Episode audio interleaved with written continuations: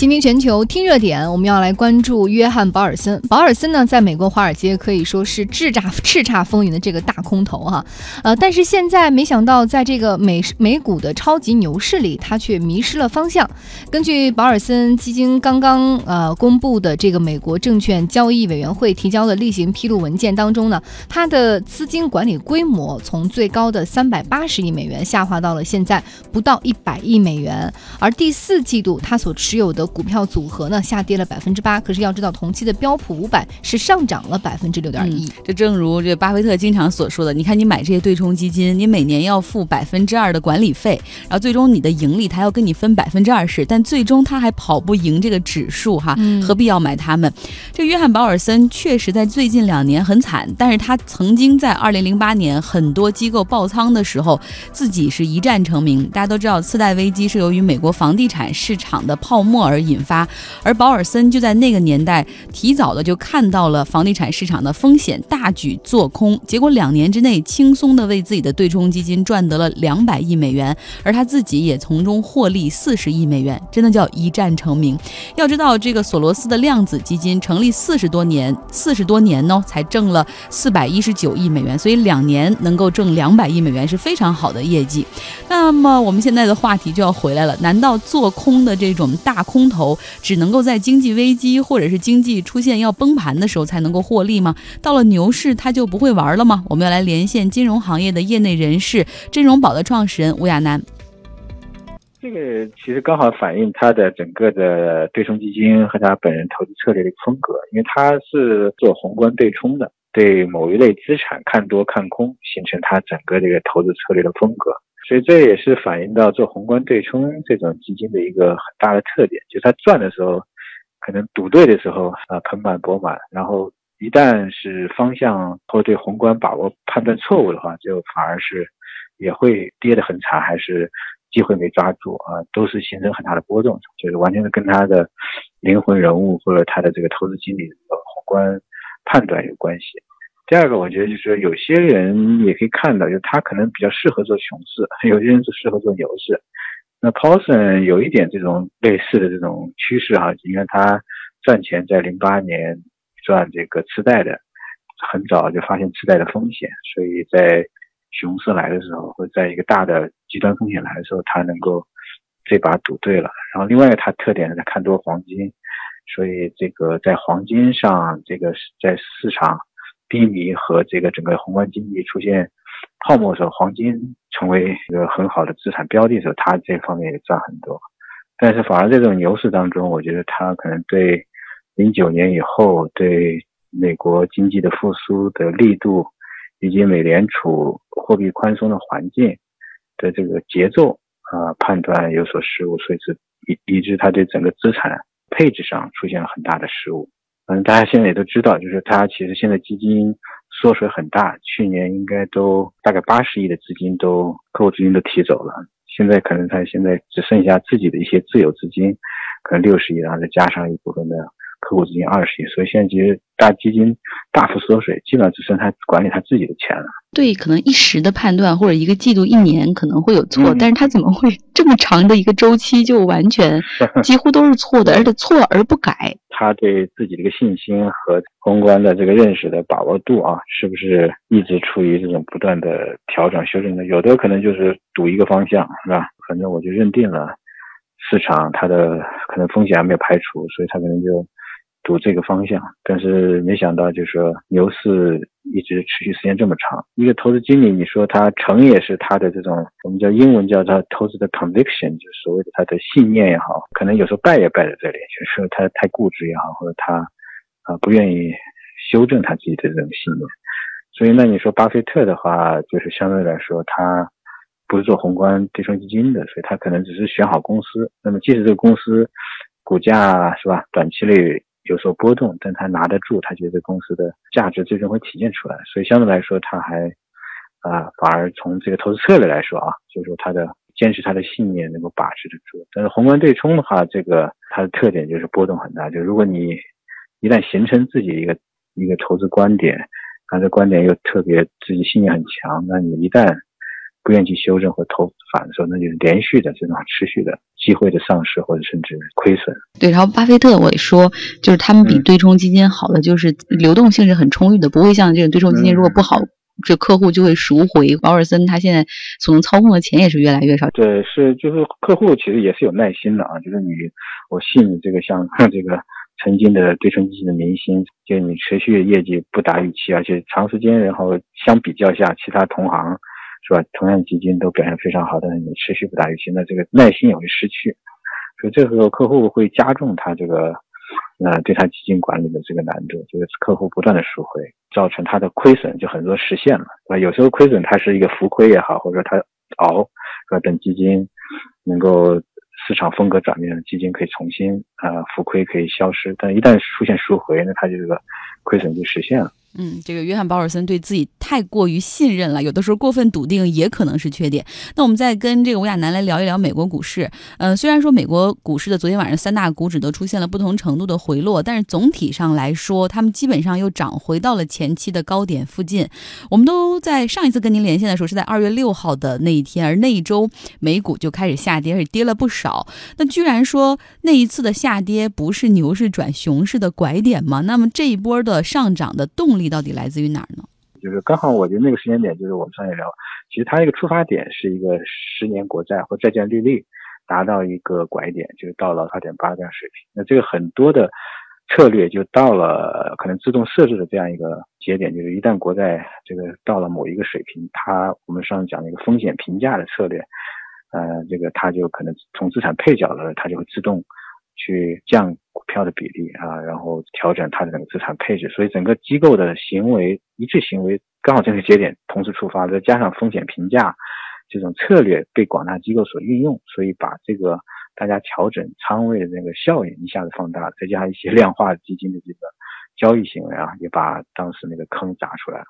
但是就说这个其实是机构一个资产配置的一个行为，并没有反映股市的基本面，就是很大的根本性的变化。只是大家从一个在一个利率的拐点上，大家对股市表达了一个配置的这个需求的降低或者说调整。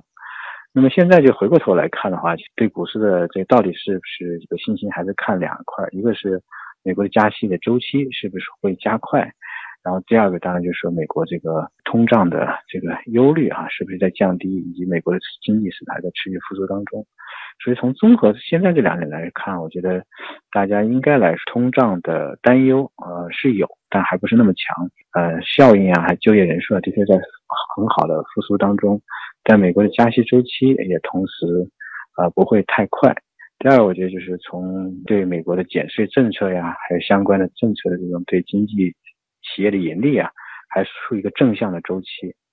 所以这个是一旦企业的盈利回报啊，能够去验证。它的业绩的持续增长性，所以我觉得这个对美国的股市基本面还是持有力的支持。嗯，感谢亚楠给我们带来的介绍哈。我们再说回到这个保尔森的基金中呢，曾经买过他基金，但是不知道现在有没有抛啊。中间有一个人还是大家都认识的，现任美国总统特朗普。在二零一五年竞选之初呢，当时要求这个特朗普总统要公开一下自己的投资组合，以防未来会出现这个利益冲突。当时特朗普公开自己所持有的基金中买这个保尔森基金，还是他持股就是持资金最高的一个对冲基金的比例。然后现在呢，如如果按照他一直没有抛来看，亏损也应该是最高的，应该亏损达到了一百四十五万美元，约占百分之四十哈。所以也不知道特朗普总统当时，或者是后面跌了一下有没有割肉出局。如果没有的话，现在这个亏损程度可能会更高。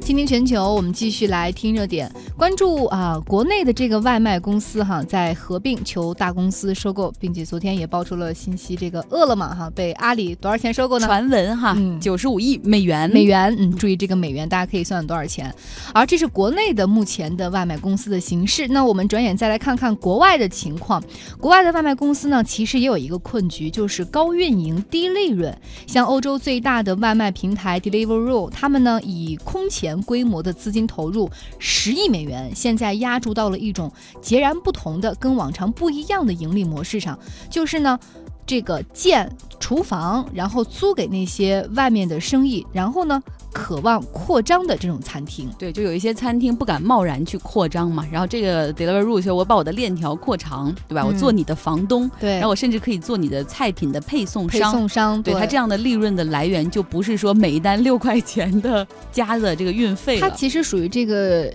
整个业务链条上的上游和下游，他还负责，比如说外卖小哥的配送啊，不是外卖小哥的给予，然后上面你说材料的给予，然后房租的房房屋的这种给予，对，让盈利的途径更加多元哈。对，那我们来看这个商业周刊中文版的一篇报道，他说外卖市场的规模呢，在欧美市场大概有一千亿美元，但是利润很微薄或者干脆亏损，已经将很多的初创外卖公司给拖垮了，像 Take It Easy、Spring 还有 Jane 这些公司都已经。已经倒闭了。那么 Deliveroo 确实是其中比较优秀的一家公司，它成立于二零一二年，总部位于伦敦。最初的定位呢，就是为家庭和办公室的中高端白领，然后来提供送餐服务的平台。然后他当时呢，也是说我做一个平台，甚至配送都不需要我自己配送，然后有餐厅自己来负责。我就是搭建起一个让用户可以在一个平台上看到很多餐厅的这样的一个平台的商。后来呢，他把自己的服务范围扩大到不只是中高端哈，各种。价位都可以上，然后另外呢，平台也开始提供配送，也开始招了很多外卖小哥。然后他们的外卖小哥呢，可以骑自行车，然后可以骑电动车，也可以骑摩托车。不嫌累的话，你也可以走步，背着他那个箱子去送货。那有一些缺人手的地方，就会给这个员工说，为了吸引人来加入他们的这个平台嘛，就是说给你免费配配电动车，同时免费配一台 iPhone 智能手机。嗯，那么 Deliveroo 它目前在四大洲的两百多个城市。哈，提供服务。目前，他从这两百个当中挑选出了十二个城市来开放一百零五个厨房的空间。每一个厨房那，里最起码有五名厨师在那儿做饭。他们这样做主要是为了帮助那些优质的餐厅可以以低成本的这种情况来加速扩张。比如说，在伦敦，Deliveroo 他们就租下了一个呃已经停业的啤酒厂，在那儿呢设置了做印度菜、泰国菜和披萨的厨房。那顾客下单之后。然后就会打出这个小票，厨师来烹饪，然后小工呢就可以直接把食物交给外卖小哥，这样其实整个时间和流程都被缩短，而且精简了。晚高峰时间每小时的订单能够超过两百个。嗯，大家想一想，现在我们的街头有很多的外卖小哥，到了饭点的时候，他们就四处去跑，去各种餐厅去拿饭，然后去送到这个用户家里。嗯，但是你想，这些外卖小哥他跑去餐厅的这个时间，其实也是在浪费的这个或或者。对他计计时的途中，嗯，但是这个 Deliveroo 它能够把这些餐厅的外卖厨房集合到一起，就可以让小哥们就在那个附近等待，而不用白跑很多的路哈，从时间上也节省了很多的时间成本。那我们看到。有了这种专供外卖的厨房空间之后呢，可以更多的餐厅试水的机会。比如说像米其林餐厅，他们从来以前哈人都是一星、二星、三星，他们的外卖一个是不便宜，另外呢好像做外卖也会把自己的品牌给砸掉，对，好像就往中低端就是走的那种趋势。感觉他们能够上这个上星级的食物，如果经过外卖一段时间的空格就不好吃了，食物品质啊、样貌啊，还有那个味道都会打折吧？是，嗯。但是现在有了这个外卖的。厨房空间，甚至有一些米其林星级餐厅就想到说，我们可不可以开一个副牌？对吧？比如像中国的什么小大董啊，什么小南小小南国等等，然后他们就是说我们可以去试一试，因为这样让我们有以很低的成本去切入这个外卖市场，打一个复牌的机会。然后我只需要租他一个外卖的这个厨房空间，我就能够进到我以前不会进到的区域，同时我也可以为我的主餐厅的这个米其林三星或者几星的品牌去导流，让更多的人来知道我们。不过呢，这个 Deliveroo 的厨房空间哈，很受这个餐厅的经营者喜欢，但是不是。受邻居和街坊们的喜欢，因为大家想一想，如果你住的这个附近前后啊出来这么一个厨房空间，然后很多餐厅在这儿做自己的外卖，然后楼底下每天都是外卖小哥来拿餐的场景，呃，可以想象一下，更多的车流量、更多噪音，甚至更多的油烟味儿。包括伦敦的一个地方居民委员会就已经威胁说，一定要告到 Deliveroo 关门倒闭为止。嗯，可能对于这家公司而言，一方面是这些周围居民的控告，可能是。是一个威胁。但最大的问题还不是这个，还是他们的利润。根据披露呢，去年 Deliveroo 它的亏损额增长了三倍。另外，这个市场当中也有无数的巨头在加入其中，比如说像亚马逊，他们也已经有一小时的送餐服务，还有搭车平台 Uber，它有一个 Eats，有这么一个品牌，以及 Deliver Hero 这些品牌等等，他们其实也是由于自己的这个体量比较大，不断的在分食、蚕食这个市场的份额。对呀，他们亚马逊肯定能烧得起更多的钱，对。吧？然后 Uber 本身它就可以把原来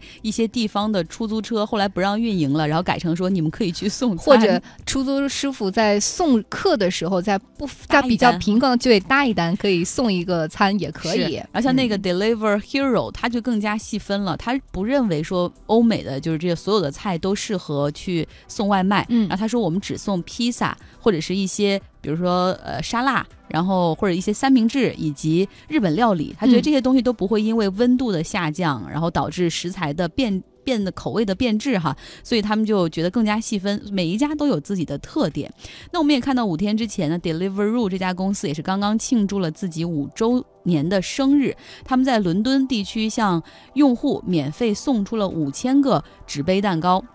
然后同时呢，也宣布说会在伦敦增加二百五十个科技岗位，让总让总部的员工数量超过一千人。那目前它在全球的全职员工数量已经超过了两千人。那创立至今为止呢，它依旧是一家烧钱的公司，不怎么赚钱。然后已经到现在融资八轮。融到第八轮，那一轮叫 F 轮哈，在中国很多的创业科技公司对 F 轮不陌生，比如说滴滴之类的哈。那另外呢，它的这个融资总额到目前已经达到了八点五九亿美元。它的投资机构中包括美国基金巨头 Fidelity，还有 T. Rowe Price 等等哈。这两家公司呢，就掌有很多美国成功科技公司的股份，像亚马逊、Facebook、Airbnb、Snapchat，还有特斯拉等等。嗯，那么目前这家公司已经明确表态了，不会进入到中国市场，因为在国内这个市场也真是不太好进啊，它烧不起这么多钱，已经而且已经三足鼎立了。之前呢有饿了么、美团和百度，之后美团傍上了微信，然后百度把外卖拆分了，与饿了么合并。现在刚刚我们从节目一开始就说了嘛，饿了么又回到了阿里巴巴的怀抱，整个这个中国的外卖市场又烧钱又烧人，而且已经极度的垄断了。真不适合国外的这种外卖公司再进来，是大家都可以参考一下 Uber 当年在这个中国市场最终怎么跟这个滴滴开始烧钱，然后烧的不行之后怎么样黯然离场哈。然后昨天我们在节目中不是跟大家分享过一个话题嘛，就是如果说时光可以倒回到你年轻的时候，你会对自己说一句什么话？我昨天在网上看到一个网友很有趣的一个评论，他说如果时光可以倒回，不用二十年之久，只需要五六年，我就可以。对我在大学，然后给我登上门送外卖的师哥说：“师哥，我准备和你一起干。”他师哥叫张旭豪。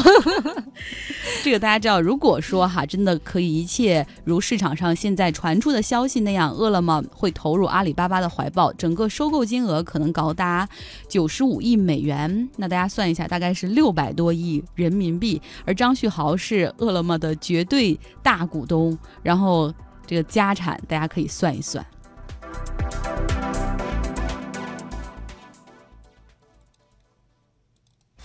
纵横时空，链接世界，倾听全球，倾听全球。接下来我们要听一段法国媒体的报道。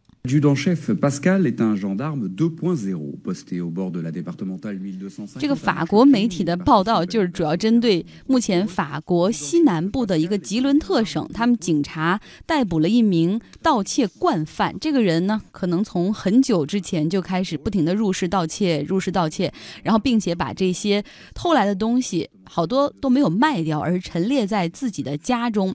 进入他家收缴赃物的时候，警察们都惊呆了。法国媒体是这样形容的哈，就好比说这个阿里巴巴进入到了四十大盗的宝藏，就是藏的宝藏的地方。然后他喊了一声“芝麻”，开门之后，琳琅满目的宝贝有序的陈列着。给大家说说都有什么，像结婚戒指、订婚戒指加在一块儿就有四百九十多枚。另外呢，具有非常收藏有收藏价值的那种，来自欧洲中世纪或者十六七世纪的那种银币和金币也有很多，精美的绣扣。哎，好多，还有银质的餐具，非常之高级，而且有年头的也有不少，钱包。还有手袋，总共是一百四十九个。它还有三十九支钢笔，数十瓶年份，比如说是八二年的葡萄酒，以及香槟和威士忌。另外呢，它还有一百二十二个女性化妆品的礼包，其中还包括香奈儿的限量香水。我听完你的介绍之后，我有两个疑问：第一，他们家到底有多大呀？能放下这么多东西？看来这个收入确实不菲哈。第二个，他偷了这么多东西，为什么没有转手卖出去，把东西化成钱呢？是因为卖不出去吗？或者是因为他纯是有收藏的癖好？嗯，不知道。而且我还想知道一点，就是为什么警察可能在多起案件发生了这么长时间之后，最终才锁定了这个嫌疑人呢？就是因可能他技术太高超了，而且他你们觉得他偷的东西都是偏小的那种东西吗？偏小，然后可能好藏，然后有的时候家里，比如说那个数额不够大的话，是不是大家还没有去报案？不知道了。然后，但是呢，我们提到这一点啊，这个。盗窃惯犯，他偷了很多的纪念品，也是可能对于他而言不是很值钱，但是对别人而言是很有价值、很有意义的一些东西，像那种制作十九厘米长的小提琴的模型，还有手枪的模型，以及鹅肝酱的礼袋儿等等。那警方呢，也是把这些所有的赃物目前拍照，并且把照片啊传到了这个 Facebook 上，希望各位失主可以前来认领。嗯，就是说，如果你可以出具一定的证据哈，来证明说。这个东西是你的，然后你就可以去认领。然后警察这方面也希望说，这样既然有很多东西就在这儿，也能够帮失主去降低他们的损失。因为毕竟很多东西像你说的不贵，但是对于这个失主来说可能意义非凡。嗯，但是我之前看到过一条新闻，也是在法国，当时是一位小提琴家，他的也他当时是从博物馆那儿借了一个非常名贵的小提琴，价值非常非常的高。那个小提琴被偷了之后，大约一个月之后又被送回来。来了，后来那个警察也确认丢的那个小提琴就是这个小提琴，呃，小提琴所小提琴家所持有的那一部。后来他们猜测是因为这个小提琴太过于名贵，然后它的所有的标识其实别人都很清楚，它很难在正常的市场当中对出手，因为出不了手，他又送回来了。就这个还是挺有趣的一个现象，是，呃，也是挺有意思。我们网上的网友小西留言说了，说看来这是一个有着收藏家心的小偷，他的爱好可能不是偷，是收藏。但不管怎么样，他肯定要为他所做做出的这一切付出法律代价哈。没错，嗯，大家也可以找到倾听全球的微信公号，我们今天也推送了一条内容，叫“送饭上门”。在欧美看来，其实也是赔钱的买卖。